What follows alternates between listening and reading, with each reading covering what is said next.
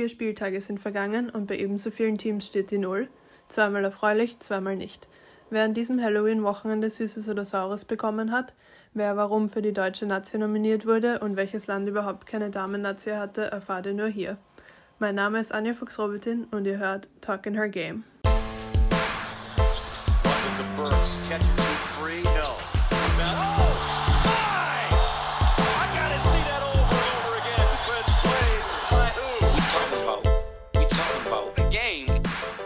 Und damit herzlich willkommen zurück zur dritten Ausgabe von Das Wort zum Spieltag. Heute mit einer leicht internationalen Edition, nicht nur aufgrund unseres Gastes Anja Fuchs-Robetin, die ihr dann später beim Feature-Match hören könnt, sondern auch, weil wir uns mit der Nationalmannschaft beschäftigen werden. Die spielen ja dann ihre Qualifikation weiter gegen Bosnien-Herzegowina und Nordmazedonien. Da sprechen wir dann mit Nationaltrainerin Sydney Parsons drüber. Aber hier wie immer an der Stelle noch der Hinweis auf unsere Support-Plattform steadyhq.com. Ihr findet da auch aktuell ja die Podcast-Episoden schon. Die sind wohl gerade daran, auch an einem Hosting-Service zu basteln, sodass wir dann zukünftig unseren äh, Feed auch dann da ja, selbst haben und nicht mehr über den Gesamtpodcast laufen, sondern dann nur noch über Talk in Her Game. Aber das äh, genauere erfahrt ihr dann wieder hier. Und dann würde ich sagen, ohne weiteres Vertun starten wir direkt rein in Ausgabe 3. Ja, und ich hatte es ja schon gesagt, Nationalmannschaft steht mal bei uns über allem heute. Deswegen starten wir damit direkt dann im ersten Viertel des Podcasts. Und da darf ich recht herzlich zurück bei uns begrüßen, aber diesmal nicht in der Funktion als Hannover-Coach, sondern als Nationaltrainerin Sydney Parsons. Hi, Sydney, wie geht's? Hi, gut, gut, danke. Vielen, vielen Dank. Alles gut soweit. Ja, war ein bisschen äh, schwer, dich vors Mikro zu kriegen. Gerade viel los ne, in der Vorplanung für das Nationalmannschaftsfenster. Trifft sich ja ganz gut, dass der Standort Hannover ja auch für 3x3 äh, zuständig ist. Das heißt, du warst heute schon dabei, die beiden 3x3-Spielerinnen zu begutachten und zu untersuchen. Genau, genau. Also wir haben eine, eine besondere ähm, Situation hier in Hannover, glaube ich. Ähm, der OSP ist zehn Minuten von uns ähm, und wir haben die drei X2-Spielerinnen, die hier fest wohnen und ähm, es, es funktioniert super. Sunny und Svenny, die werden ab nächste Woche in mein Training einsteigen ähm, beim TKH ähm, und mit die Bundesliga-Mannschaft trainieren, dass die auch beide komplett bereit sind für den Fenster November, was total praktisch ist und es hilft uns, ähm, in der Bundesliga, dass die beide mittrainieren und die Erfahrung reinbringen. Es hilft Sunny und Svenny auch für die, für die ähm, Belastung, dass ihr auch bereit seid, ähm, einzusteigen. Walt Hopkins kommt auch so Mitte ähm, die Woche vor Natio. Am Mittwoch wird er auch mit meinem Training helfen, ähm, unterstützen, alles mögliche und auch mit Sunny und Svenny auch ähm, selber trainieren und dann das Training anschauen, wenn die mitmachen. Und es ist einfach, wie gesagt, eine super Situation für uns. Ähm, heute war Julian Morsch, unser Athletiktrainer von DBB in Hannover. Er hat ähm, ein bisschen Athletiktraining mit Svenny angeschaut, was immer praktisch ist und total hilfreich ist. Und dann ist er zu meinem Training gekommen beim TKH. Und dann waren wir alle drei nochmal auf ein Essen, auf ein Meeting zusammen. Und das ist Zusammenarbeit läuft super hier ähm, mit uns allem. Und das war äh, auf jeden Fall ein busy day soweit, aber auch ähm, sehr gut.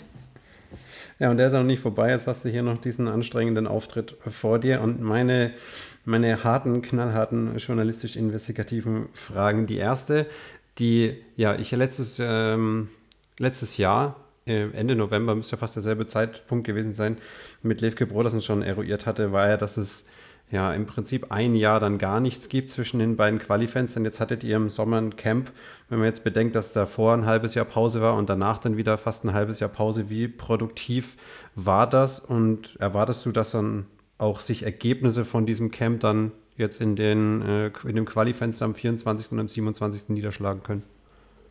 Auf jeden Fall. Also das Camp über den Sommer war, es war nur fünf Tage, aber das hat uns äh, als Programm weitergebracht und sehr viel geholfen, Staff äh, inklusiv. Wir haben eigentlich seit zwei Sommer keinen Lehrgang mehr machen können, erstmal wegen Covid. Und ähm, letztens haben war es auch keine Möglichkeit. Ähm, jetzt, dass wir das diesen Sommer das gemacht äh, haben, war super. Wir haben auch einen kleinen Zeitraum, wo Svenny und Sunny noch nicht mit 3x3 komplett, also mit den ähm, Turnieren ähm, angefangen sind. Deswegen können wir das machen, dass Svenny und Sunny da waren. Ähm, Leo hat auch in Australien unterschrieben, aber die hat dann ein bisschen Zeit gehabt, ähm, bevor sie gegangen ist. Und das war genau in die Zeit, wo wir den Camp machen können. Es war super. Es hat leider ein paar Spielerinnen gefällt. Ähm, Luisa Geiser-Söder-Armer, ähm, Deckbieren, die könnten leider nicht mitmachen, ähm, wegen die anderen Mannschaften, wo die schon gespielt hat. Ähm, aber es war trotzdem sehr hilfreich. Es war gut. Äh, mit Walt nochmal, äh, dass wir alle Spielerinnen anschauen können. Wir haben auch jetzt Romy eingeladen, was super war, dass Walt schon mit ihr gearbeitet hat und sie kennengelernt hat über den Zeit. Es war eine super Camp, mega produktiv für uns. Julian Morsch war auch dabei als unser Athletic Coach. Ähm, ich glaube, es hat uns als Programm und auch als Mannschaft weitergebracht, egal ob das nicht die aktuellen Kader war. Es war sehr gut, dass wir auch ein paar, ein paar neue Spielerinnen reinbringen könnten, so wie Emma Eichmeier das erste Mal bei A-Damen, Jenny Strotzig wieder da haben könnte, Jessica Schiffer dabei haben könnte. Es war für uns, wie gesagt, ähm, für die Spielerin, glaube ich, auch ähm, total ähm, positiv. Aber für uns als allgemeine Programm war eine, eine sehr erfolgreiche Camp für uns. Das hört sich doch schon mal sehr gut an. Jetzt stellt sich für mich die grundlegende Frage nach der Idee hinter der Nominierung. Also den Kader kann man ja beim DBB nachlesen, entweder auf der Website oder auf Instagram. Ich möchte jetzt gar nicht Spielerin für Spielerin durchgehen, sondern einfach mal danach fragen, Geht ihr da nach Best Players Available? Also sagt ihr da, wir gehen da auf das Talentlevel oder schaut ihr, wer passt am besten ins System? Oder was ich vermute, ist es irgendwo eine Mischung, weil ja vielleicht auch der Talentpool gar nicht tief genug ist, um ja, da, da also eine, eine, homogene Mannschaft kriegt man sowieso nicht zusammen, weil die Spitze ja zu weit vom Durchschnitt entfernt ist, würde ich jetzt mal sagen. Genau, ich glaube, wir haben auch eine besondere ähm, Situation bei uns bei dem A. Damon Walt ist ähm, Trainer in, in Amerika und er ist nicht ähm, immer hier vor Ort in Deutschland und kann alle Spielerinnen nicht während des Jahres anschauen. Also klar kann er die Spiele anschauen, aber es ist nicht das Gleiche, wenn man selber hier coacht oder den Eindruck hat. Ähm, trotzdem, wenn er hier ist und macht den Camp mit der Mannschaft über den Sommer oder auch über den Fenster, er hat äh, eine, eine genauen Weg und auch ähm, hat die Spielerin schon bisher kennengelernt. Wir haben jetzt äh, Fenster November, Februar zusammen gehabt, ähm, letzten Sommer November und jetzt dieses Jahr nochmal Camp über den Sommer. Also wir haben quasi vier ähm, Camps oder Fenster mit ihm gemacht und in diesen vier Camps hat er vier Spielerinnen schon gesehen. Lina Sonntag zum Beispiel war bei dem letzten, ersten Fenster dabei, ähm, Levka Brodersen auch bei dem letzten Fenster dabei zum Beispiel, ähm, Tete Simon auch das erste Mal. Ähm, ich glaube, für ihn ist es wichtig, auf jeden Fall geht es auf Available Players. Wir haben schon ein paar verletzte Spielerinnen. Jenny Crowder ist leider verletzt, Emma Stach auch leider verletzt. Ähm, wir haben auch ein paar Spielerinnen, die noch ins College sind, die noch zur Verfügung, nicht zur Verfügung steht. Ähm, und deswegen müssen wir sagen, Best Available Players auf jeden Fall. Ähm, aber auch die Spielerinnen, die zu ihm, zu seinem Konzept passen und dass er schon mit dem gearbeitet hat. Also es war vier Fenstern, dass er Spielerinnen gesehen hat. Deswegen war es für ihn wichtig, als wir die 15. Kader zusammen gemacht haben, dass es auch Spielerinnen sind, wo er mit dem schon vorher gearbeitet hat. Wir haben einen kleinen Fenster, drei Tage Training, bevor unser erstes Spiel am Donnerstag als Coach ist es so schwierig, in drei Tagen auch neue Spielerinnen kennenzulernen, rein zu integrieren in unser System, unser Defensivkonzept und dann auf die zwölf Spielerinnen zu, auszuwählen oder für den ersten Spiel bereit zu machen. Für ihn war es ganz klar, best available players, Spielerinnen, die auch zu seinem Konzept passen, aber auch Spielerinnen, mit wem er schon gearbeitet hat, weil das ist unbedingt ähm, wichtig, dass wir dass er in Amerika ist und dann vor dem Fenster hier kommt, dass wir mit diesem Continual Arbeit ähm, weiter anfangen können und ähm, dass wir nicht mit jemandem komplett neu starten müssen. Ja, und dann fehlt natürlich für ja, deutsche Damenbasketballfans Einnahme immer auf der Liste der, ja, sagen wir es mal so, vom, vom Gewicht her vielleicht so ist, wie es früher Dirk Nowitzki bei den Männern gewesen wäre. Ne? Also mit Satu Sabali ist natürlich eine Spielerin jetzt wieder nicht dabei, die ja auch schon ja, alle Fenster bisher verpasst hat mit Walt Hopkins. Also er hat sie in der WNBA schon häufiger als Gegnerin gehabt, als er mit ihr zusammengearbeitet hat für die Nationalmannschaft. Wie steht es um sie? Meines Wissens nach noch verletzt ist, glaube ich, auch ja, in der Türkei noch gar nicht mit in die Saison eingestiegen. Wie ist da die Prognose kurzfristig und langfristig bei ihr in der Nationalmannschaft? Ja, also Satu hat, ähm, hat eine überragende WNBA-Saison gehabt, auch ähm, letzten Jahr in Fenerbahce. Ähm, die ist leider momentan ähm, noch in Recovery. Ähm, und ja, also das war schon abgesprochen. Ähm, die ist noch nicht momentan beim, bei Fenerbahce, kann momentan nicht spielen. Und das ist der Grund dafür, für diesem Fenster. Ähm, die muss auf jeden Fall auf ihr Recovery nochmal achten. Die ist noch nicht bereit, bei ihr eigenen Verein in Fenerbahce einzusteigen, einzusteigen bis Ende des Jahres, hoffe ich, glaube ich.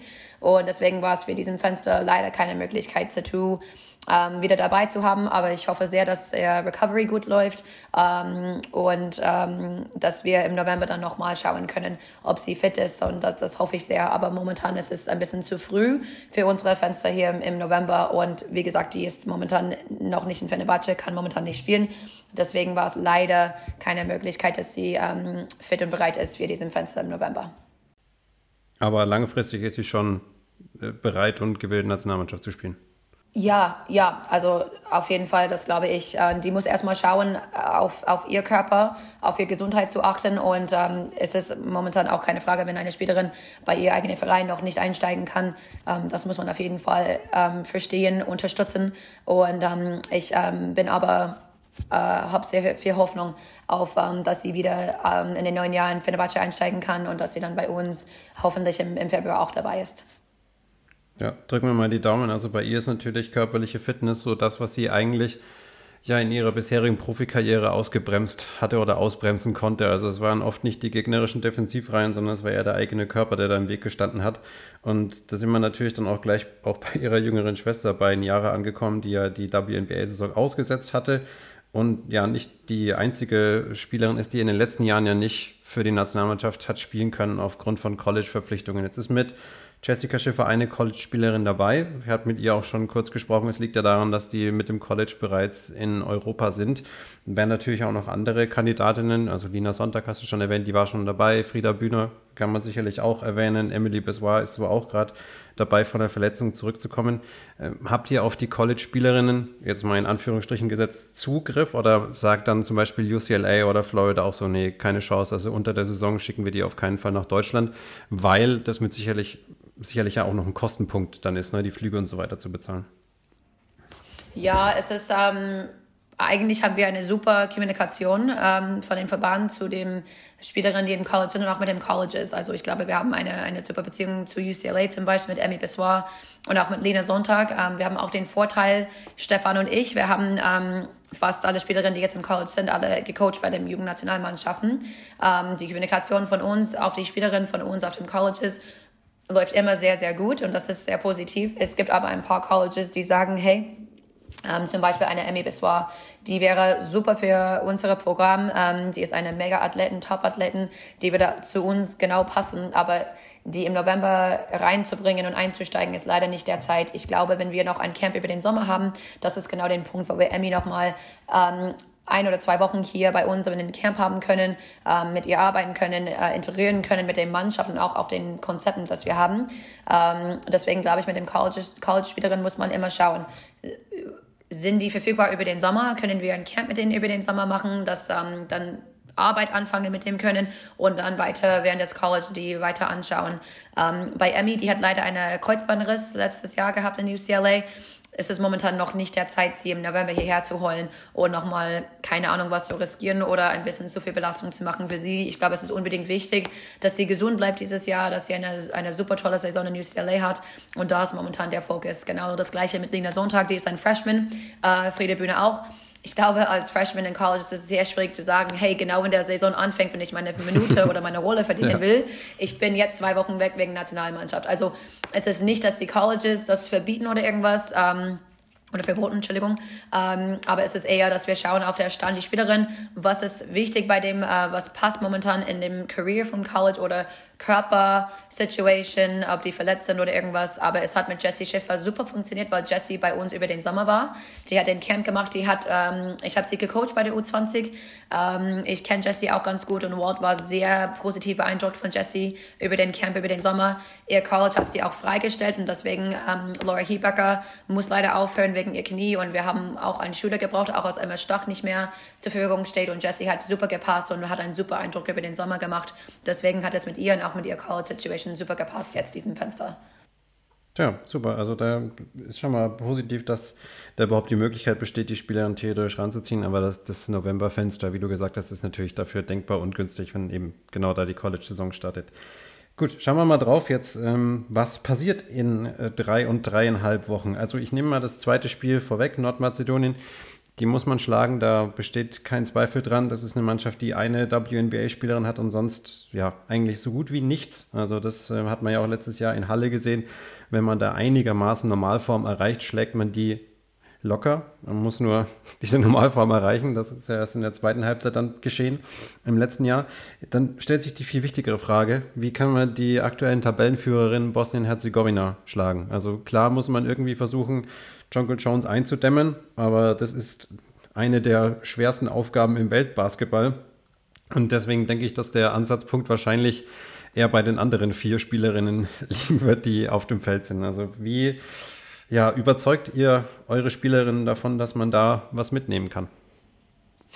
Also ist das Situation unser Pool ist eigentlich momentan sehr interessant. Also Belgien ist momentan ähm, nicht in unserem Fenster, aktuell im November, ähm, aber man sieht es bei, bei Belgien. Emma Mesemann spielt momentan jetzt nicht, ähm, die ist verletzt.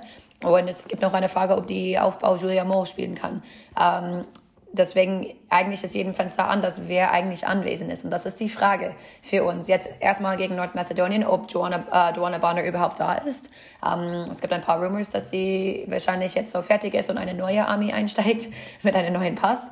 Ähm, bei Bosnien ist genau die Frage, ist Jonquil Jones da? Das ist die Frage für uns, glaube ich, ähm, wo wir erstmal warten und, und sehen muss, ob Jonquil Jones überhaupt da ist im November. Ähm, ist, ist unsere erste Frage. Ähm, weil die hat auch eine echt heftige WNBA-Season gehabt, jetzt nochmal äh, in Europe einzusteigen, World, World Cup gespielt. Ähm, ich weiß nicht, ob sie ähm, zur Verfügung steht jetzt für den Fenster. Ähm, man geht von außen, dass sie da ist. Dann ähm, haben wir auf jeden Fall einen Plan. Das hat Walt jetzt, ähm, haben wir am Montag eine zwei Stunden Zoom-Conference gehabt, unser Staff, äh, Stefan Minak, Walt Hopkins, Julian Morsch und ich. Und wir haben über unsere Defensivkonzepte gesprochen und offensiv. Ähm, ich glaube, wenn einer weiß, wie man das machen kann, ist Walt, weil er Erfahrung aus der WNBA hat und gegen Junko Jones schon ein paar Mal gecoacht hat. Ähm, wir wollen auf jeden Fall auf ein paar Konzepten defensiv wirklich äh, fokussieren und reinbringen, wie wir das ähm, so Roll von John Claude Jones wegnehmen können. Ähm, und das ist eher so Watts Konzept und wie er das alles an der Mannschaft bringt. Ähm, aber wie gesagt, ich glaube, wenn eine ein, ein Plan gegen John Quell Jones hat, ist Watt auf jeden Fall der Beste dafür. Und ähm, wir haben auch Spielerinnen so wie Louisa Geisers oder Marie Gulich. Uh, Marie hat auch John Cole Jones um, schon um, in der WNBA verteidigt. Also die weiß auch ganz genau, wie sie umgehen kann. Um, und Louisa hat auch eigentlich die perfekte Körper, so gegen eine Spielerin wie John Cole Jones zu spielen. Und ich glaube, um, Walter hat auf jeden Fall einen Defensivplan, um, dass wir einsetzen wollen, wenn John Cole Jones da ist. Und um, er muss es auf jeden Fall jetzt an die Mannschaft so um, bringen und um, trainieren. Aber Walt ist auch eigentlich eine egal was er für einen Plan hat, wenn er das an die Mannschaft bringt und, und trainiert und die Mannschaft an das glaubt, ähm, dann werden die das versuchen, so, so gut wie möglich einzusetzen. Und da bin ich, bin ich echt gespannt. Ja, Jonko Jones zwei Spiele gemacht bisher in der Türkei. Ähm, einmal knapp 23 Minuten gespielt, einmal knapp 33, also einmal 9, einmal 26 Punkte in dem Spiel, in dem sie 9 Punkte gemacht hat. Da hat das Team auch mit über 20 Punkten Unterschied gewonnen. Also ja, Mersin Yenisei hier ist ja dieses Jahr sowieso ein der, der internationalen Top-Favoriten, dadurch, dass halt die ja, russische Liga im Prinzip nicht mehr als Option da ist, ist die türkische Liga ja jetzt wohl die beste in Europa geworden, ist sie natürlich da aktiv. Ja, bin gespannt, Nordmazedonien, also eine WNBA-Spielerin gewinnt trotzdem kein Spiel alleine. Und jetzt äh, meine, meine letzte Frage an dich, Sidney, wie ist es denn ja, in Deutschland mit der Planung? Also für mich ist es aufgrund der internationalen Konkurrenzsituation, wenn man zum Beispiel auf Belgien schaut oder ja auf andere Länder, da, die sind einfach in der Breite noch ein bisschen stärker. Gibt es da in Deutschland irgendwelche Planungen, auch mal sich ja bei einer WNBA-Spielerin, die vielleicht keine Chance hat, in die US-Nationalmannschaft zu kommen, äh, sich zu erkundigen? Man hat es ja bei der Eurobasket auch gesehen, dass äh, ja, Spanien ja auch einen Spieler eingebürgert hat, der sie ja dann bis ins Finale auch getragen hat. Ähm, ich glaube, das ist, das ist auf jeden Fall eine interessante Frage. Ähm, bei uns lag es, glaube ich, eher auf ähm, jemanden, der so entweder deutsche Wurzel hat oder hier in Deutschland aktuell spielt langfristig und eine, eine deutsche Pass so bekommen kann. Ähm, es gibt ein paar Spielerinnen, die ähm, entweder eine, eine deutsche Oma, deutsche Opa haben, wo man auf jeden Fall reinschauen kann, ob das möglich wäre. Ähm, und das ist schon eine Frage, wo Walt und ich haben schon ein paar Mal drüber gesprochen haben, so hey, eine Spielerin hat bei uns gemeldet, die hat ähm, deutsche Wurzel, wie, wie weit ist das, wie aktuell ist das, ähm, ist das überhaupt möglich? Dass wir ähm, schauen, ob das überhaupt möglich ist oder nicht. Ähm, aber ich glaube, so ist eher der Richtung momentan. Ähm, aber ich finde, dass wir hier in Deutschland auch eine super Gruppe haben, egal ob wir jemanden von außen holen müssen oder nicht. Ähm, wir hoffen auf jeden Fall, dass Satu ähm, bald wieder fit ist, dass Niara bald wieder fit ist, dass Emmy Bessoir von College, also die ganze Gruppe, die noch den Weltmeister oder die äh, Europameisterschaft gewonnen haben bei der U18, dass die alle bald fit werden. Und die spielen jetzt aktuell in College und in ein paar Jahren sind die hoffentlich jetzt hier wieder in Europa wieder zurück. Ich glaube, unsere aktuellen Stand mit unseren Spielen, die wir haben, haben wir eine super Chance eine, eine tolle Mannschaft ähm, zu machen und ähm, als Mannschaft zusammen zu spielen äh, mit unserer deutschen Spielerin. Ich glaube, der Zukunft für uns ist auch sehr, sehr, sehr, sehr positiv. Ähm, ob wir der Glück haben, dass äh, es so mit jemandem so funktioniert, ähm, wäre super. Aber ich glaube, wenn wir alle Spielerinnen gesund haben und vor Ort haben wir einen Fenster und auch für ein Camp über den Sommer mit unserem Staff haben wir auf jeden Fall eine, eine tolle Gruppe und ich glaube, wir können das auch mit unserer Gruppe ähm, hinkriegen und auch unser ganzes Programm allgemein weiterhin pushen von dem Jugend bis im A-Damen haben wir auf jeden Fall eine, eine tolle Zukunft, meiner Meinung. Tja, schönes Schlusswort, würde ich sagen. Ähm, Sidney, dir vielen Dank für deine Zeit. Viel Erfolg jetzt schon mal für das Nazio-Fenster. Ich werde ja auf jeden Fall vor Ort sein. In welcher Funktion, weiß ich noch nicht so ganz. Ob nur als Zuschauer oder als Fotograf oder sonst irgendwas. Das wird man dann sehen. Und natürlich bis dahin auch noch eine möglichst erfolgreiche Zeit mit Hannover. Da läuft es ja auch ganz gut bisher. Genau, genau. Super. Vielen lieben Dank. Gerne. Ciao. Ciao. Carlton to inbound with 4.4, gets it to Banham. The shot goes up over two defenders and she hits that! Closing the first quarter in style, Rachel Banham drains a three. Q2 bedeutet, es ist Zeit für die Kurzberichte und wir starten im Breisgau bei den Eisvögeln vom USC Freiburg. Die konnten sich ganz, ganz, ganz, ganz knapp, äh, ja, nicht in der letzten Sekunde, aber in der letzten Minute gegen die Geo Life Panthers aus Osnabrück durchsetzen. Die waren tatsächlich mit fünf Punkten zurückgelegen, als es noch eine Minute auf der Uhr war. Und ja, dann ist es ein Stück weit, ja, eine, eine tragische Figur Paisley Harding von den Panthers gewesen, die dann die Eisvögel zurück ins Spiel gebracht hatte. Die hatte bis dahin wirklich ein überragendes Spiel abgeliefert. Also bis dahin 10 von 16 aus dem Feld geschossen für 23 Punkte, war Dreh- und Angelpunkt der Offensive der Panthers neben der ja, überragenden Rebounderin Marie Reichert, die ja neun Offensiv-Rebounds abgegriffen hat, äh, je nach je nach Statistiktool dann 17 oder 16 Rebounds insgesamt hatte. Also die war am offensiven Brett und insgesamt am Brett überhaupt nicht zu stoppen. Und ja, konnte auch zweistellig scoren, hat sich da zwar ein, zwei Mal auch selbst den Assist gespielt über das Brett oder über den Ring, aber das ist ja dann hier ähm, nicht entscheidend gewesen, sondern dass ja Paisley Harding eben zweimal Possessions verschenkt hat für Freiburg letzten Endes dann. Also einmal ein Offensivfoul beim Einwurfplay, da ist sie, ja, Jessica Lörer mal ordentlich in die Parade gefahren, wollte die da aus dem Weg rammen. Die ja, ist dann beeindruckend geflogen und da gab es auch zu Recht aus meiner Sicht dann das Offensivfoul.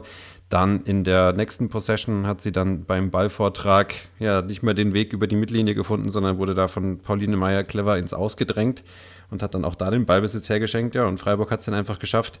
Einmal in Form von Chris Reed, die ein hervorragendes Spiel abgeliefert hatte, die 22 Punkte gemacht hat, sehr effizient gewesen ist in dieser Partie. Ähm, die hat es erst geschafft, Freiburg auf 68, 71 ranzubringen. Und dann waren es vier Freiwürfe von Hannah Little, die das Spiel dann zugunsten der Eisvögel gedreht hatten. Die war ja in dem Spiel eiskalt.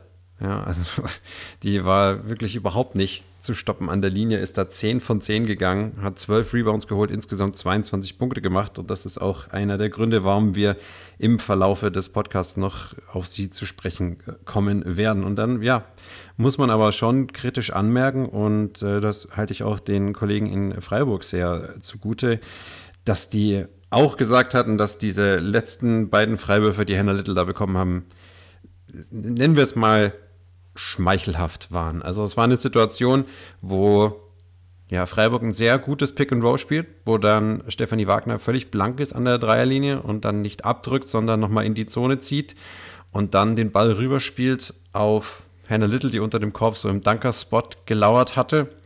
Und Chelsea Waters hat es dann aber geschafft, clever die Hand noch dran zu kriegen. Und dann ja, war das so ein bisschen Fumble-Situation. Hannah Little konnte den Ball nicht fangen. Der ist dann Richtung Auslinie getaumelt. Sie ist hinterher und Waters hat sie irgendwie beim Seitwärtslaufen berührt. Vielleicht eine ganz minimale Berührung mit der Hand am Rücken, aber niemals etwas, was ich in dieser Situation pfeifen würde, weil Hannah Little auch in der Lage war, den Ball dann zu sichern. Und das waren dann auch noch 10 Sekunden auf der Uhr. Also diese Possession war noch lange nicht durch. Aber dann gab es eben die beiden Freiwürfe, dann noch eine letzte Possession für die Panthers, die im letzten Viertel nicht aggressiv genug waren. Und deswegen hatte Freiburg ja noch einen Foul zu geben. Das haben sie dann auch gezogen. Ja, und dann musste Paisley Harding sich nochmal zum Korb durchkämpfen, hat er den Ball zwischendrin auch schon so halb verloren gehabt, sodass dann nur noch so ein richtiges Off-Balance-Layup bei rumkam und der Ball ist dann ein bisschen am Ring rumgetanzt, aber nicht reingefallen und dann war Ekstase angesagt in Freiburg. Also sie haben jetzt ihren ersten Saisonsieg. Es wird ihnen völlig egal sein, wie der zustande gekommen ist, aber ja, ich halte das jetzt noch nicht für ja, den, ein, ein, ja, eine Trendwende, weil einfach noch viel zu viele Dinge schiefgelaufen sind. Letzten Endes haben sie von diesem Foulpfiff profitiert, und ja auch davon, dass Osnabrück zu viele Chancen hat liegen lassen. Also Osnabrück nur 11 von 20 Freiwürfen getroffen und Freiburg hat es in der Situation dann einfach clever gemacht und hat es vor allem besser gemacht und 17 von 17 von der Linie geschossen. Also da waren die wirklich stark. Beide Teams große Probleme aus dem Feld zu scoren. Bei Freiburg sind nur drei Dreier gefallen. Insgesamt 19 Prozent nur knapp von der Dreierlinie und 37 Prozent aus dem Feld. Also es gibt noch viel Arbeit und viele Dinge, zu erledigen in Freiburg, sodass es wieder ja, in ruhigeres Fahrwasser geht. Ich bin noch nicht so weit, die Trendwende einzuleiten, aber sie haben jetzt immerhin den ersten Saisonsieg eingefahren und das ist natürlich dann der erste Schritt in die richtige Richtung. So, und eine Mannschaft, die auch einen Saisonsieg hat, das sind die Royals aus Saint Louis. Die mussten sich zu Hause den Luchsen aus Hannover stellen und das ging ja mächtig in die Hose, weil schon nach der ersten Halbzeit im Prinzip klar war, wo es hingehen wird. Also Hannover ist wirklich sehr, sehr dominant aufgetreten und hat da wirklich gar keinen, ja, gar keinen Zweifel aufkommen lassen, dass sie dieses Spiel gewinnen wollen. Also Salui hat übrigens auch schon zwei Saisonsiege, habe es gerade nochmal nachgeschaut, aber an dem Tag gegen Hannover war nichts zu holen. Die stehen jetzt bei 4 zu 0, haben zwar nicht ganz so effizient gescored, wie sie das in den letzten Wochen getan hatten, haben auch ja eigentlich nicht viele nicht viele Dreier genommen in dem Spiel, haben auch nur drei getroffen, aber ja, trotzdem, wenn man die Effizienz sich dann anschaut, waren sie anderthalb Mal so effizient pro Possession wie Salui und dann, ja, in der zweiten Halbzeit, vor allem im letzten Viertel, war das dann der Verwaltungsmodus, da waren sie dann schon mit 17 Punkten vorne. Und ja, da konnte dann auch etwas weiter und breiter durchrotiert werden am Ende, sodass Hannover da, ja, also wirklich einen zu keinem Zeitpunkt gefährdeten Auswärtssieg einfahren konnte. Das war wirklich ja, sehr souverän am Schluss, muss man schon sagen. Also das sah, das sah sehr beruhigend und vor allem entspannt aus, wie die das Spiel runter gespielt haben, ganz am Schluss. Auf Seiten von Salui Laura Ferreira, Topscorerin, aber nur 6 von 19 aus dem Feld. Da fiel vor allem der Dreier gut in der Zone oder im Zweierbereich ging eigentlich fast gar nichts. Also wir hätten da die Royals nicht Brianna Rollerson gehabt, die hat ja, so ein Brianna Rosen-Spiel gemacht hat mit 15 Punkten und 11 Rebounds bei ja, 14 Wurfversuchen, dann wäre da überhaupt nicht, nicht viel zusammengegangen, wohingegen Hannover fünf zweistellige Scorerinnen hatte, unter anderem Angel Riser, die wir letztes, letzte Woche schon in der fünften Spieltags hatten. Die hat wieder 17 Punkte aufgelegt bei sehr effizienten 8 von 12 aus dem Feld und äh, Sam Roscoe hat zwar von der Dreilinie nicht ihr Glück gefunden, war aber im Zweierbereich dann mit 5 von 7 extrem stark, hat dann auch ja, noch ein bisschen besser gereboundet als Riser und insgesamt dann hinten auch drei Blocks eingesackt. Und äh, ja, insgesamt Hannover mit, mit sieben Blocks im Vergleich zu dem einen, den äh, Saluida aufs Board packen konnte, hat man schon gemerkt, jo, Interior Defense und das ganze Ding, das funktioniert bei Hannover deutlich besser als bei Salui und dann kam eben dieser Sieg zustande. Und dann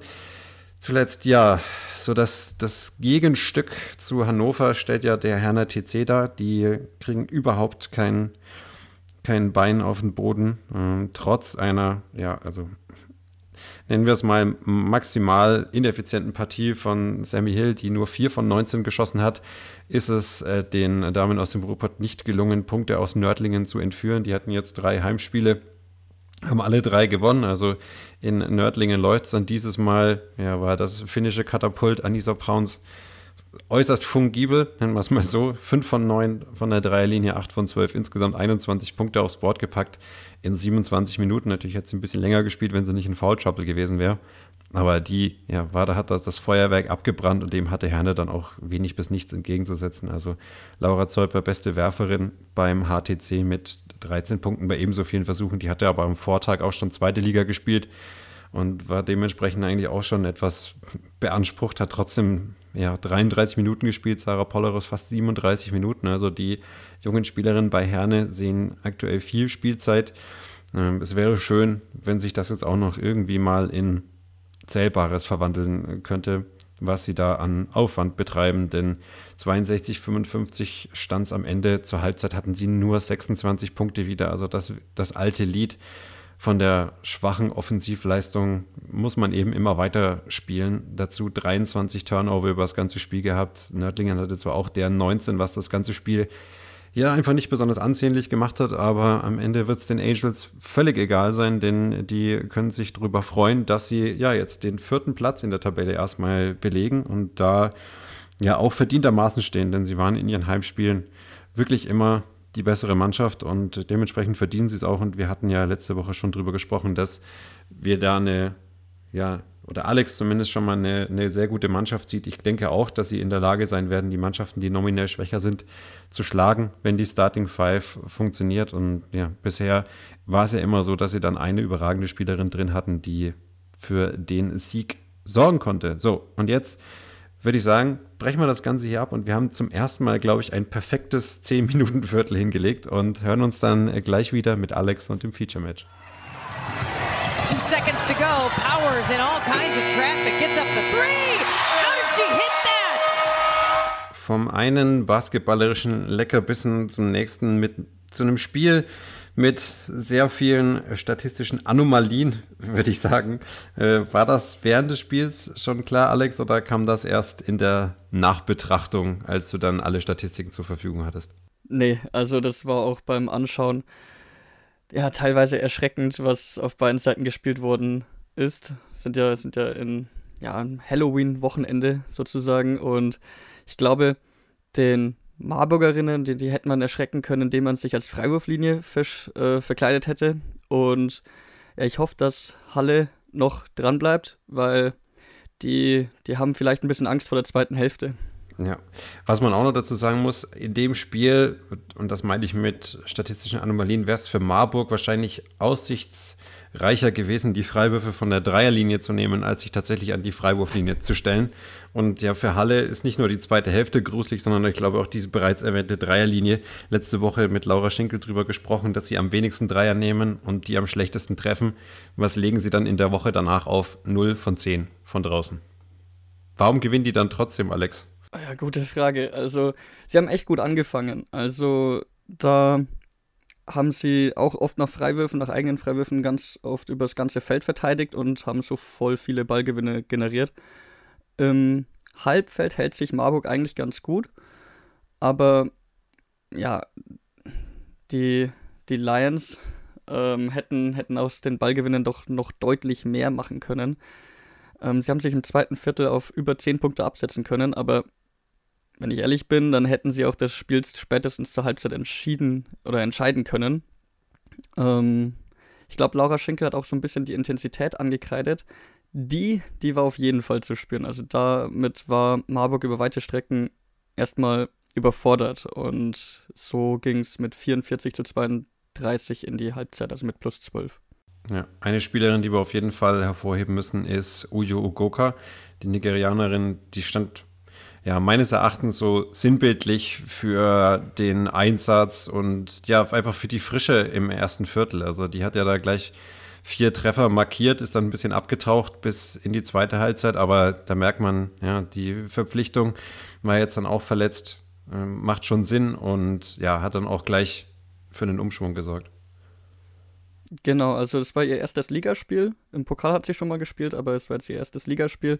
Und sie hat halt nicht nur die Postbewegungen, sondern auch ja die, die Mitteldistanzwürfe, besonders so aus an der Baseline, an der Grundlinie, ähm, die gehören auch in ihrem Repertoire. Also das war schon sehr schön anzusehen. Ähm, ich glaube, Freiwürfe war auch nicht ganz so gut, drei von sechs, wenn ich mich richtig erinnere. Äh, ja. Wenn ich mich richtig erinnere.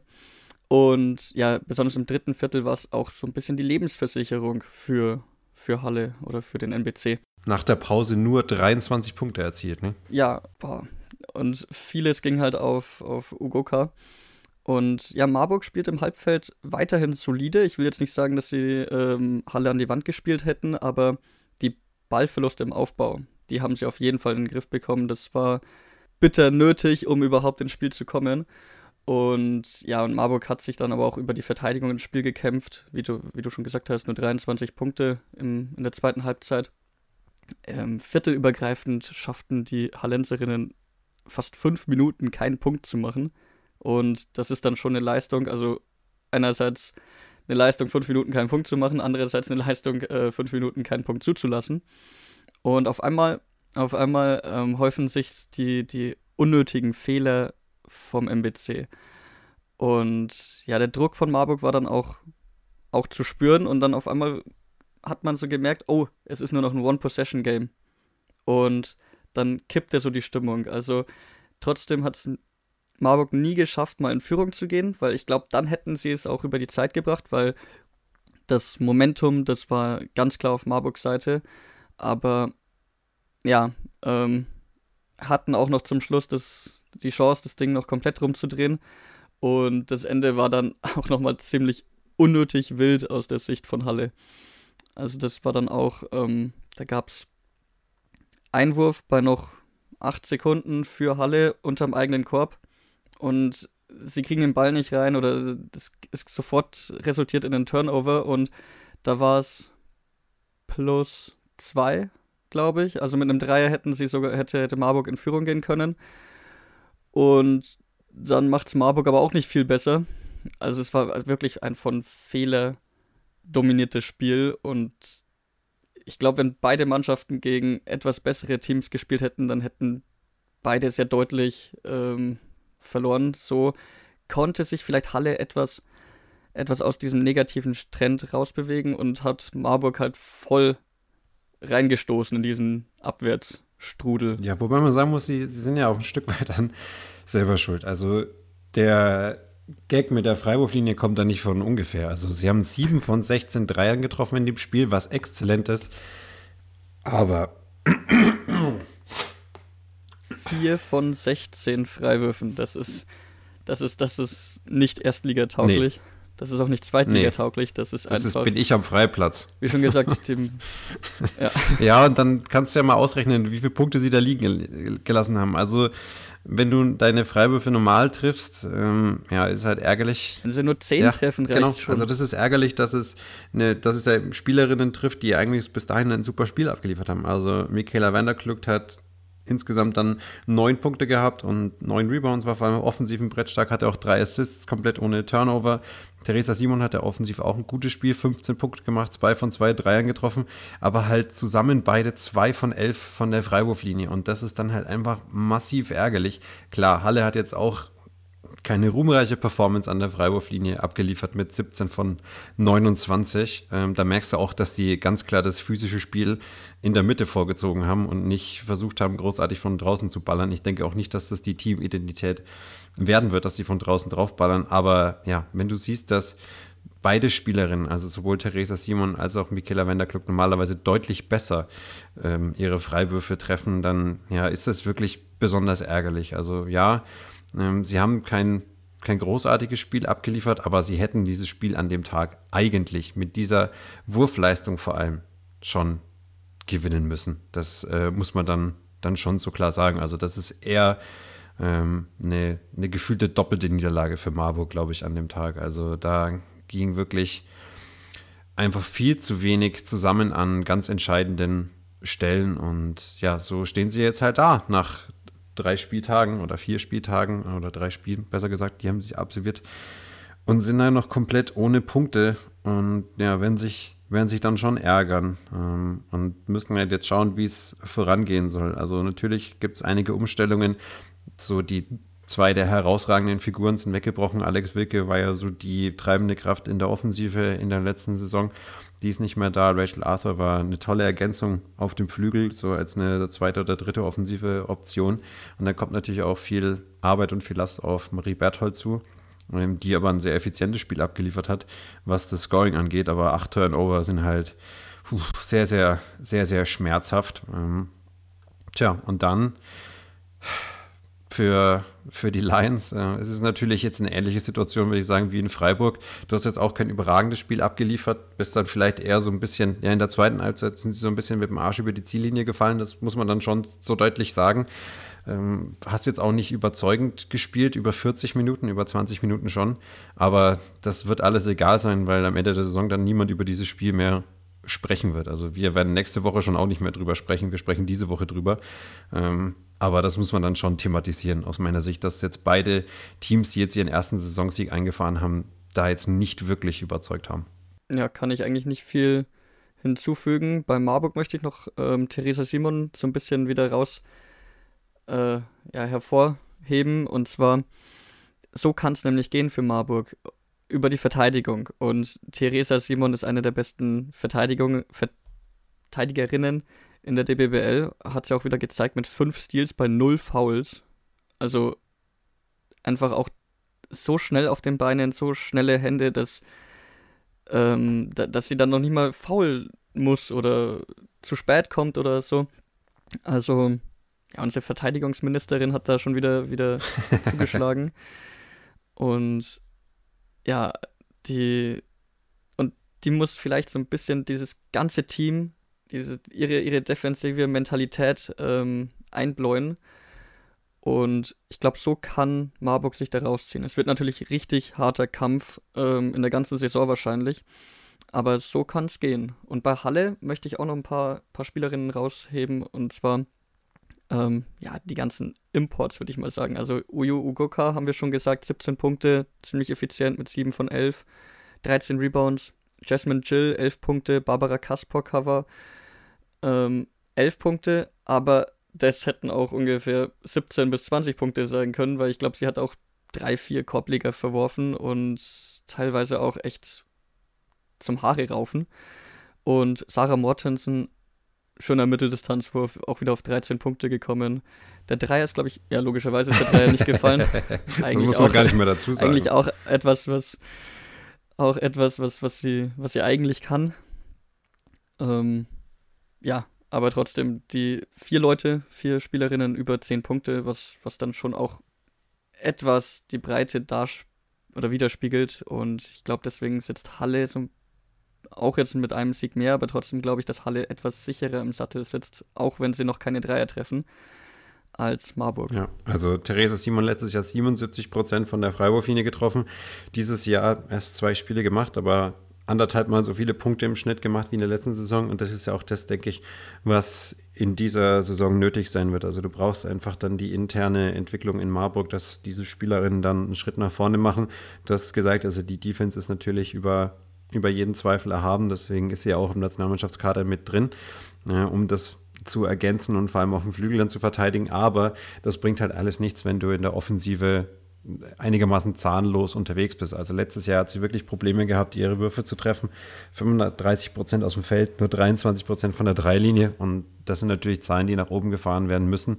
Und sie bringt ja von der Persönlichkeit her alles mit, um da eine Führungsspielerin zu sein und dann die Mannschaft auch anzupeitschen, ja, und äh, das eben dann auch vorzuleben. Also das ist natürlich dann extrem wichtig in, in solchen Situationen. Und ja, für Marburg wird es natürlich wieder eine anstrengende Saison, aber ich denke, das war von vornherein klar, nach dem ja, persönlichen Personalverlust, den sie da eben hinnehmen mussten. Ja, und auf Seiten von Halle, das richtig gesagt, also die Importspielerinnen funktionieren. Es wäre natürlich aus deutscher Perspektive wünschenswert, wenn dann auch die äh, Spielerinnen aus der Bundesrepublik noch ein bisschen mehr Courtzeit sehen würden. Also Laura Schinkel natürlich klar als so die Spielmacherin und als primäre Ballhändlerin auf Seiten von Halle, die es da gesetzt hat, 29 Minuten gespielt, hat er dann auch fünf Fouls gehabt, aber Merit Kleine-Beek zum Beispiel nur 10 Minuten und Lotta Stach auch nur knapp fünf. Meret Kleinebeck, die hat sich ja so ein bisschen verletzt oder ist so ein bisschen angeschlagen äh, in Nördlingen. Ich weiß jetzt nicht, wie es jetzt da ausschaut, aber ich glaube, dass das jetzt, dass sie dann noch ein bisschen mehr Spielzeit bekommt, ähm, wenn sie wieder richtig fit ist. Also die war letztes Jahr schon gut in der Rotation drin und ich glaube, dass sie den, den Spot auch wieder ja, bekommt. Sonst ist ja auch also nicht viel da. Zum, also bei, bei, bei Meret Kleinebeck sehe ich, sehe ich keine Gefahr, dass jetzt da viel Spielzeit wegbricht. Ähm, bei Lotta Stach, ja, es war immer so am Ende vom Viertel kurz reingeworfen. Mal gucken, ob sie sich da noch ein bisschen mehr in die Rotation reinspielen kann. Wie geht's weiter? Marburg zu Hause gegen Nördlingen. Wäre mal wichtig, zu Hause den ersten Sieg einzufahren, aber gegen Nördlingen halt auch gerade schwer, weil immer irgendwie eine Spielerin raussticht, die dann auch mal das Spiel gewinnen kann, einfach auch im Alleingang.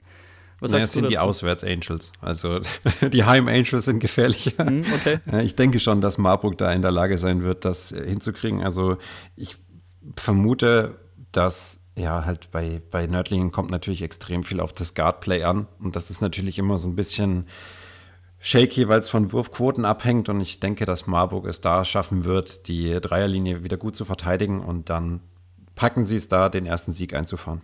Jo, ich gehe mit Nördlingen. da habe ich jetzt zu viel von Marburg gesehen. Und ich glaube, dass Nördlingen auch zu Hause nach, nach einer, ja, so weit ist ja die Fahrt gar nicht, ähm, da auch, da auch weiter auf der Welle schwimmt. Erstes, erstes Spiel haben sie, glaube ich, gegen Hannover verloren, danach jetzt drei Heimspiele, drei Siege, hast du, glaube ich, auch schon gesagt in den Kurzberichten. Und für Halle, beziehungsweise MBC auswärts in Osnabrück, in Osnabrück, Osnabrück habe ich noch gar nicht gesehen in dieser Saison. Laut den Statistiken, laut den Spielen würde ich einfach sagen 50-50. Wie ist deine Meinung? Ja, ähm, ja, die Panthers haben jetzt wirklich zweimal sehr unnötig verloren. Deswegen stehen die schlechter da, als sie eigentlich gespielt haben, aus mhm. meiner Sicht. Deswegen würde ich die da schon, vor allem im Heimspiel, ähm, im Home of the Panthers favorisiert sehen. Okay, ich kann mich gerade nicht entscheiden. Ich muss Osnabrück mal anschauen. Vielleicht, vielleicht schon nächste Woche. Mal gucken. Vertrau mir, vertrau mir einfach. Alles klar, dann bin ich auf deiner Seite. Gut, Alex, äh, vielen Dank für die Analyse des Feature-Matches und wir hören uns gleich nochmal für die fünfte Spieltags, aber natürlich müssen wir erstmal in unser viertes Viertel eintauchen. Here is Enrique with five. This is when she's dangerous. Working on Hull, the long three. It! Auf unserem Topspiel in dieser Woche stand nicht nur Topspiel drauf, da war auch Topspiel drin. Erster gegen Zweiter, nur getrennt durch das Korbverhältnis. Wenn man das äh, mal so anführen darf, die Rotronic Stars Keltern zu Hause gegen die Rheinland Lions. Es war über große Strecken der ersten Halbzeit ein sehr ausgeglichenes Spiel dann gegen Ende der ersten Halbzeit nicht mehr und dann in der zweiten Halbzeit überhaupt nicht mehr. Aber bevor ich das alleine nochmal ausführe, würde ich sagen, nehmen wir uns da einfach eine der Beteiligten vom vergangenen Wochenende mit rein und zwar von den Rheinland Lions, Anja Fuchs-Robetin. Herzlich willkommen zurück bei uns, muss ich sagen, warst ja letztes Jahr schon einmal zu Gast. Ja, danke für die Einladung. So, dann starten wir direkt mal rein. Am Anfang lief bei euch extrem viel über Post-Up-Situationen und vor allem über Backdoor-Cuts. Das hilft natürlich, wenn man Romy Bär im Team hat, die dann auch immer wieder die cuttenden Spielerinnen findet. War das dann auch das, was ihr von vornherein aufgezeichnet hattet oder euch vorgenommen hattet? Oder habt ihr da einfach das genommen, was Keltern euch am Anfang gegeben hat? Äh, ich glaube, am Anfang haben wir so ein bisschen genommen, was sie uns gegeben haben. Und das war auch ein bisschen das Problem, weil wir jetzt on-ball nicht sonderlich aggressiv waren, sondern eher sie auch das Tempo bestimmen haben lassen. Und ja, das war das dann was, was wir in der zweiten Hälfte viel besser gemacht haben. Da waren wir viel aggressiver zum Korb und dann glaube ich auch deshalb erfolgreicher. War das dann auch so, dass ihr gesagt habt, ihr lasst sie das Tempo bestimmen, weil du gesagt hast, ihr habt das machen, das war vermutlich nicht eure Absicht, oder? Nein, ich glaube, der, der Gameplan war eben, dass wir versuchen, also sie spielen gerne Fast Break, sie spielen gerne schnell. Wir wollten schauen, dass wir den Rhythmus kontrollieren. Und ich glaube, dadurch haben wir ein bisschen zu langsam gespielt am Anfang. Und auch Fast Break ist auch unsere Stärke, also in Transition den Ball pushen.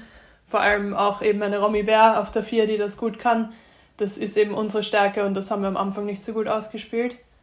Ja, was man gemerkt hat, was wenn es bei Keltern schnell geht, dann geht es meistens übers Laufen. Ähm, bei euch geht dann natürlich viel übers Passen. Das ist natürlich einfacher, schon gesagt, wenn man, wenn man Romy hat, die dann ja wahrscheinlich die beste Outlet-Passerin der Liga ist und natürlich ein Case dafür hat, auch allgemein die beste Passerin zu sein.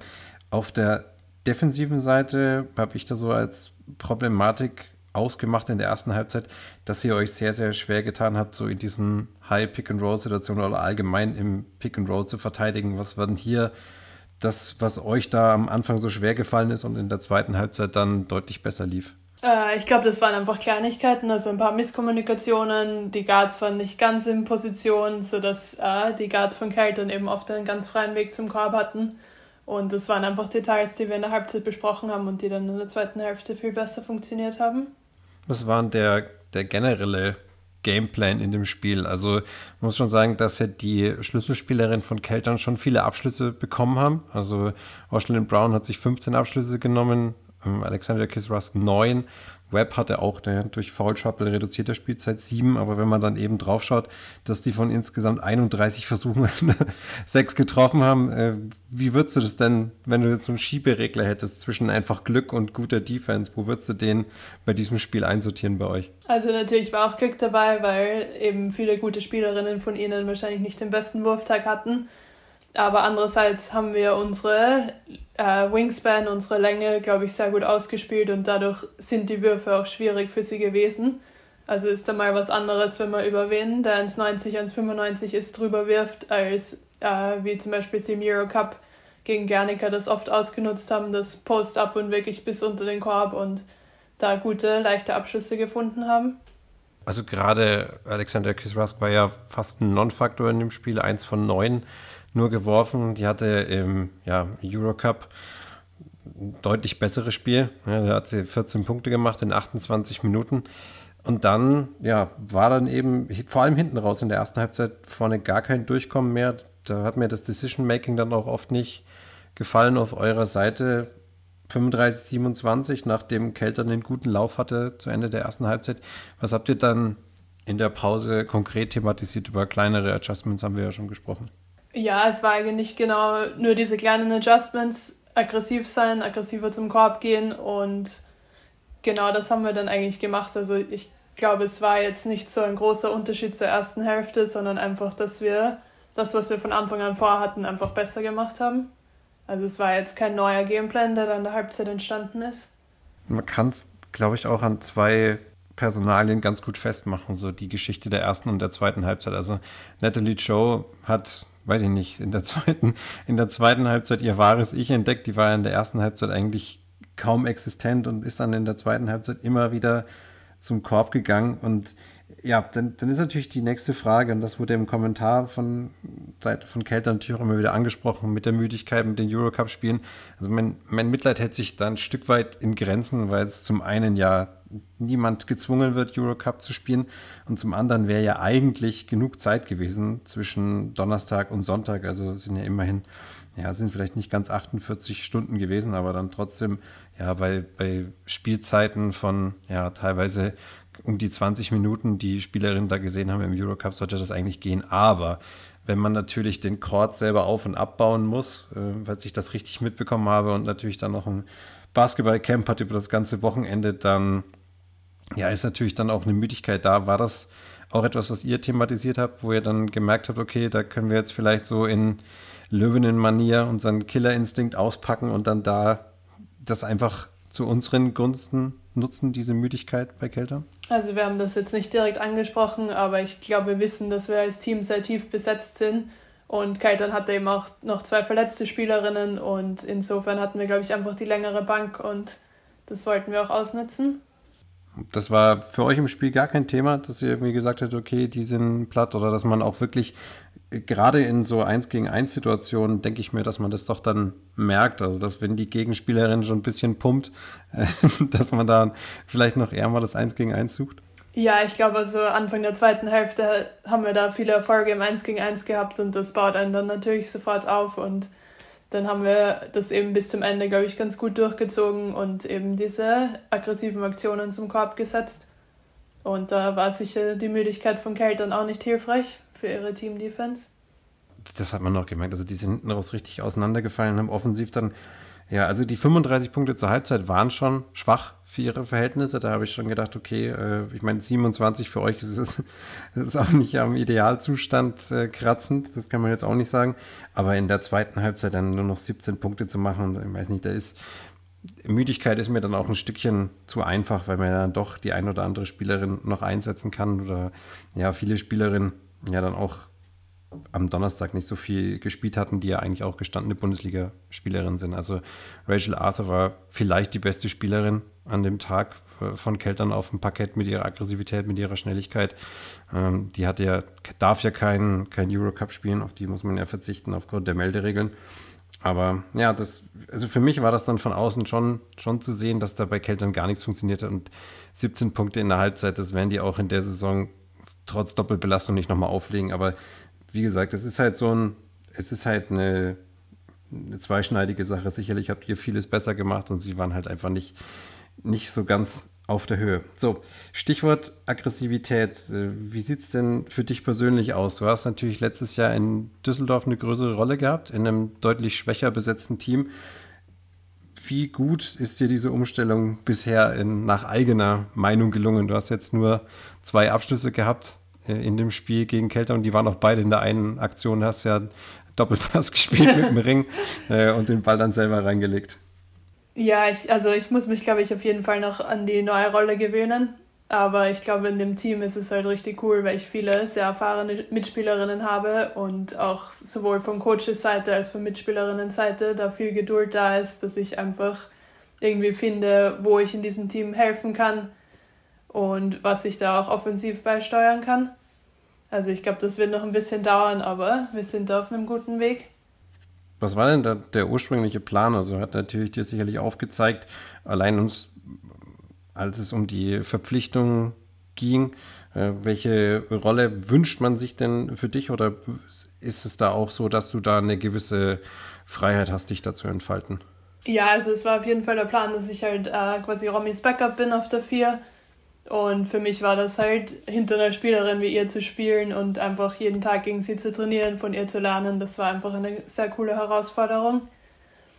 Und ja, ich glaube, das ist nach wie vor der Plan, dass ich da vielleicht ein bisschen was anderes bringe als sie. Zum Beispiel Fastbreak laufen auch eher auf der Außenposition, was sie jetzt eher als äh, Ballhändler macht. Und dass ich da einfach natürlich eine andere Spielerin bin wie sie und ja, so noch meinen Beitrag zum Team bringen kann. Warst du überrascht, dass der Vizemeister anfragt bei einer Spielerin, die in der Saison vorher erst zweite Liga gespielt hatte und dann ja mit der Mannschaft ja am Ende dann relativ deutlich abgestiegen ist? Ja, schon ein bisschen. Also ich hatte jetzt auch letztes Jahr nicht die allerbeste Saison, da gab es auch viele Up and Downs, aber äh, hat mich auf jeden Fall gefreut und ich wollte eben diese Herausforderung auch suchen. Für mich war das ja auch so ein bisschen die ähm, diese, diese, Rolle der, also nicht nur Backup für Romy, sondern auch diese, ich habe es Baby Romy mal genannt, so in, in, in, Anführungsstrichen, weil du auch eine passstarke, große Spielerin bist, aber vor allem auch sehr reboundstark gewesen bis letztes Jahr. Ne? Also über sieben Rebounds im Schnitt abgegriffen. Ähm, Wurfquoten sicherlich nicht da gewesen, wo du sie gern gehabt hättest, aber so in der generellen Spielanlage äh, glaube ich, dass es eben als so eine sekundäre Playmakerin gerade in der zweiten Reihe schon einen, einen wichtigen Platz für dich geben wird, auch über die ganze Saison in der Rotation. Und ich denke auch, dass das eben ja genau der Gedanke gewesen sein wird, warum er dich verpflichtet hat. Also jetzt nicht primär für Scoring, das sind, wie du schon gesagt hast, sehr viele Optionen in dem Kader, ähm, sondern eben für diese, diese Playmaking-Sachen. Würdest du sagen, du hast schon ein bisschen was von Rumi gelernt oder dauert es noch, bis man das dann sehen kann, bis wir dann auch von dir die Behind-the-Back-Pässe sehen und No-Look und so weiter? Ich glaube, das dauert noch ein bisschen, aber wie gesagt, eben, das jeden Tag im Training zu haben, hilft auf jeden Fall. Und dann abschließend die Frage, wie sieht es denn aus mit einem österreichischen Basketball? welchen Stand sprechen wir denn da? Beim 3x3 sieht es ja mitunter sehr vernünftig aus. Ist vielleicht ein bisschen einfacher, auch ja, in einem kleineren Land vier richtig gute Spielerinnen zu finden als zwölf. Aber da wäre es ganz cool, nochmal so eine, ja, einen Einblick zu erhalten, wie das so auf der anderen Seite der Alpen aussieht mit der mit dem orangenen Kunstleder. Ja, also ähm, unser Damenteam, Damen-Nationalteam wurde vor zwei Jahren reaktiviert nach einer zehnjährigen Pause und dementsprechend sind wir da noch eher in den Anfangsstadien, aber spielen jetzt eben auch bei dem Eurobasket 2023 Qualifier mit. Äh, haben da auswärts gegen Dänemark gespielt, nicht sonderlich gut, aber dann daheim gegen Montenegro mit acht Punkten verloren, was jetzt für unsere Verhältnisse auf jeden Fall ein großer Erfolg war. Und ich glaube, das Ziel ist jetzt eben mit vielen jungen Spielerinnen dieses Team hoffentlich jetzt kontinuierlich aufzubauen. Aber da fehlt es oft auch an der Basis. Also ich glaube, das wird noch einige Jahre dauern und hoffentlich in die richtige Richtung gehen. Ja, ist schon mal besser als gar keine Nationalmannschaft zu haben. Genau. Das, das finde ich auch, das habe ich auch noch nicht gehört, dass es einfach gar keine gab. Also eine schlechte Nationalmannschaft, okay, das, das kann ich nachvollziehen, aber gar keine ist, ist schon hart. Wer hat denn das dann auch ja, angetrieben? Ist es dann von Verbandsseite gekommen oder von, von Spielerinnenseite? Weil eine Liga gab es ja die ganze Zeit, vermutlich, oder? Die ist ja auch nicht einfach so aus dem Boden gestampft worden. Ja, genau. Also die Liga gab es. Äh, es gab dann einen Wechsel im Verband. Also wir hatten dann einen neuen Präsidenten und der hat das dann auch zu seiner Mission gemacht, dieses Damenteam wieder zu beleben. Und ja, da sind wir jetzt sehr dankbar, dass das jetzt endlich soweit ist, weil es hätte, wie gesagt, nicht sein dürfen, dass wir da zehn Jahre lang kein Team haben. Naja, dann hoffen wir mal, dass wir vielleicht irgendwann mal auf der, auf der größeren Bühne so ein äh, Deutschland-Österreich-Spiel sind. Gab es nicht im Sommer Testspiele? Äh, Im 5 gegen 5 noch nicht. Also im 3 gegen 3 haben wir uns da öfter getroffen, auch auf der Tour, okay. aber 5 gegen 5 noch nicht. Da sind wir noch einen Schritt weiter hinten. dann haben wir das auf der internationalen Bucketlist und dann äh, schauen wir mal, dann hoffe ich, dass du dann relativ ja, versöhnlich und glimpflich mit unserer Nationalmannschaft dann umgehst, dass wir dann nicht äh, irgendwie so ein, so ein blamables Erlebnis erfahren müssen, wie, oh Gott, wann war das in, in Cordoba vor, vor weit vor unserer Zeit, äh, sondern hoffen, dass wir da ein paar coole Spiele sehen und dass wir von dir auch noch die eine oder andere Topleistung bestaunen können. Ich weiß ja nicht, äh, ob du es mitgekriegt hast, aber ich bin ja allgemein Fan von größeren Spielerinnen, die mit dem Ball was anfangen können und vor allem den Ball laufen lassen können. Von daher bin ich da immer interessiert dabei. Mhm. Anja, vielen Dank und ja, drück die Daumen für eine möglichst erfolgreiche Saison. Ja, danke. Mach's gut. Danke, ciao. ciao. Gray lobs it in, Young to tie, banks it home, and we will have overtime. So, Overtime und wir sind noch frisch. Wir gehen rein in die fünfte Spieltags und ich starte einfach mal mit dem generellen ja, Modus in dieser Woche. Wir haben irgendwie nicht so wirklich eine Point Guard gefunden, die herausgestochen ist, die wir da jetzt mit reinpacken wollen würden. Wir mussten ja schon, ja, zum Beispiel Krista Reed außen vor lassen, die ich vorhin schon gelobt hatte für ihre extrem starke Leistung. Und ja, deswegen sind wir ohne nominelle Point Guard unterwegs. Paisley Harding wäre, naja, also wenn das Spiel 39 Minuten dauern würde, wäre Paisley Harding ganz klar unsere Guard gewesen. Die ist zwar auch keine klassische Eins, aber da könnte man sie besser verkaufen als die erste Spielerin, Alex, die du vorstellen darfst. Und zwar eine äh, Nördlinger Finnin oder eine finnische Nördlingerin, wie du magst. Genau. Chance ist 50-50. Wer ist es? Es ist Anissa Pounds. 21 Punkte hat sie gemacht 5 von 9 Dreier geworfen, 8 von 12 aus dem Feld. Also mal wieder sehr effizientes Spiel, sehr, ja, ähm, super Quoten. Ganz anders als noch vor einer Woche, wo sie 0 von 6 gegangen ist, glaube ich, oder 0 von 4 aus dem Dreipunktland. Wenn es läuft, dann wird schwierig, sie aufzuhalten. Ähm, aber wenn es nicht läuft, dann kann es auch sein, dass sie halt irgendwie gar nicht ins Spiel findet in der Woche hat sie ein Spiel gefunden und ja, konnte auch den Sieg mit den Angels feiern gegen, ähm, hilf mir, äh, gegen Herne, gegen Herne war es. Tja, muss ich nicht helfen, genau. du kannst dir selbst helfen. auf der 2 ist auch eine Spielerin, die eigentlich eher, ja, sagen wir jetzt mal, auf dem Positionsranking so von 1, 2, 3, 4, 5 eher weiter oben zu veranschlagen wäre, ist Natalie Cho, die für mich sinnbildlich stand für den Umschwung, der, nicht der Rotronic Stars, sondern der Rheinland Lions nach der Pause. Also die war da ja, deutlich aggressiver, ist dann immer wieder zum Korb gezogen, hat zwar dann auch nicht die, die Dreier genommen, die sich da ergeben hatten, aber hat dann einen Weg gefunden zu scoren und ja, hat dann aus 6 von 12 und 15 Punkte gemacht. Ist jetzt vielleicht statistisch nicht so die, die oberste Sahneleistung gewesen in ihrer Karriere oder allgemein an diesem Spieltag, aber für mich hat sie einfach diesen Willen verkörpert und diesen Killerinstinkt dann auch der Lions, die Müdigkeit oder die Angeschlagenheit der Stars aus Keltern auszunutzen und ist da immer wieder zum Korb gezogen und auch durchgekommen. Also das ist natürlich dann auch der nächste Punkt und war dann da auch eiskalt. Also insgesamt dann ja, 15 Punkte gemacht. Äh, in den anderen Counting Stats jetzt nicht so viel beigetragen, aber für mich ist das in dem Fall eher so ein, so ein Eye-Test-Pick, denn viel mehr nach statistischer Leistung gehend ähm, auf dieser Position. Und dann bleiben wir gleich mal auf dem Flügel und dann sind wir dann auf der 3 und dann, naja, also ich bin kein Fan davon, Non-Shooter auf den Flügel zu stellen, aber es, ähm, wir machen das jetzt einfach mal positionslos in dieser Woche und da muss dann Hannah Little rein. Also die hat mit ihrer Willensleistung und mit ihrer Konzentration und dann auch mit ihrer Eiseskälte an der Freiwurflinie Freiburg den Sieg garantiert. Die hat wirklich dann überhaupt keine Nerven gezeigt und die letzten zwei Freiwürfe auch einfach einwandfrei geswischt. Also da war wirklich überhaupt kein Zweifel zu erkennen, dass sie diese Dinge jetzt machen würde. Und ja, dementsprechend dann auch mit ihr Double-Double dann verdientermaßen in der fünfte Spieltags. Und dann haben wir noch eine Spielerin, Alex, die du bereits erwähnt hattest und die ja mit ihrem, mit ihrem Debüt in der Liga auch gleich den ersten Sieg mitgebracht hatte. Sie hat Chatris White abgelöst. Uyu Ugoka. ähm, genau, ich habe schon erwähnt, was, was, sie, was sie auszeichnet in der Offensive. Also nicht nur das Postspiel ist echt gut, sondern auch diese, diese Gefahr, die sie ausstrahlt, wenn sie auch mal ein, zwei Meter hinter der Zone steht und abdrücken kann, weil, weil ja die Verteidigung ihr den Wurf gibt.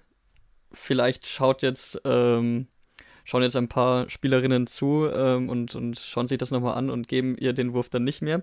Dann wird es vielleicht ein wenig schwieriger. Aber 7 von 11, mega effektives Spiel. Dazu noch 13 Rebounds und auch in der Verteidigung hat sie, hat sie dann einen guten Job gemacht und war halt auch, ja, ähm, der Garant dafür, dass, dass Halle am Ende ja als Sieger vom, vom Platz geht und auch den ersten Sieg einfahren konnte. Tja, und apropos eine gute Figur machen in der Defense.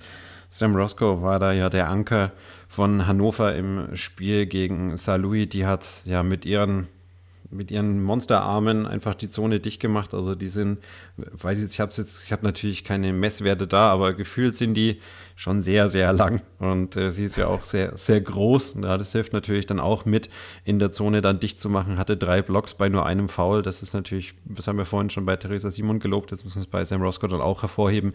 Ja, für Postspielerin ist es ja nicht immer ganz einfach, faulfrei zu bleiben, gerade wenn eine Mannschaft viel zum Korb ziehen muss, weil Hannover versucht hat, die Dreierlinie wegzunehmen bei Saarlouis, die trotzdem fleißig weitergeballert haben, was man generell ja auch loben muss. Ähm, Stichwort moderner Basketball und so weiter. Aber Roscoe hat es dann auch in der Offensive geschafft, immer wieder zu scoren. Der Dreier ist zwar nicht gefallen, da nur ein von fünf geschossen, aber ja, in allen anderen Kategorien war sie da gut unterwegs und ja, auch defensiv dann die Rebounds gesichert nach den verworfenen Dreiern von Salui und dann auch immer versucht, den Ball gleich an die Guards abzugeben, die das Spiel dann schnell machen konnten. Und von daher für mich in dieser Woche die herausragende Spielerin bei Hannover gewesen und ja auch eine Garantin dafür, dass sie eben so gut in die Saison gestartet sind und jetzt dann auch zum ersten Mal bei uns in der 5 des Spieltags dabei, sodass wir, denke ich, ein ganz rundes Bild haben, auch wenn es jetzt vielleicht nicht die, die Traumaufstellung wäre im Sinn von Zusammenpassen und so weiter und so fort, äh, mit zwei Spielerinnen, die überhaupt nicht von der Dreierlinie abdrücken, aber das kann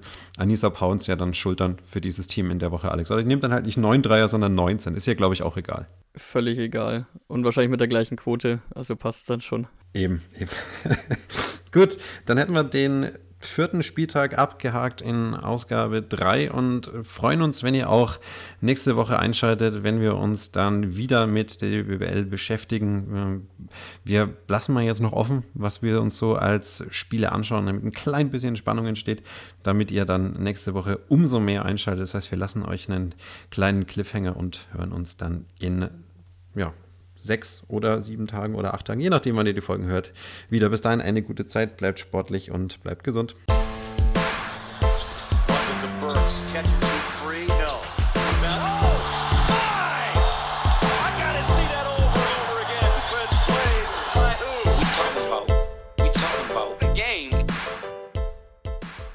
Wie baut man eine harmonische Beziehung zu seinem Hund auf? Puh, gar nicht so leicht. Und deshalb frage ich nach, wie es anderen Hundeeltern gelingt, beziehungsweise wie die daran arbeiten.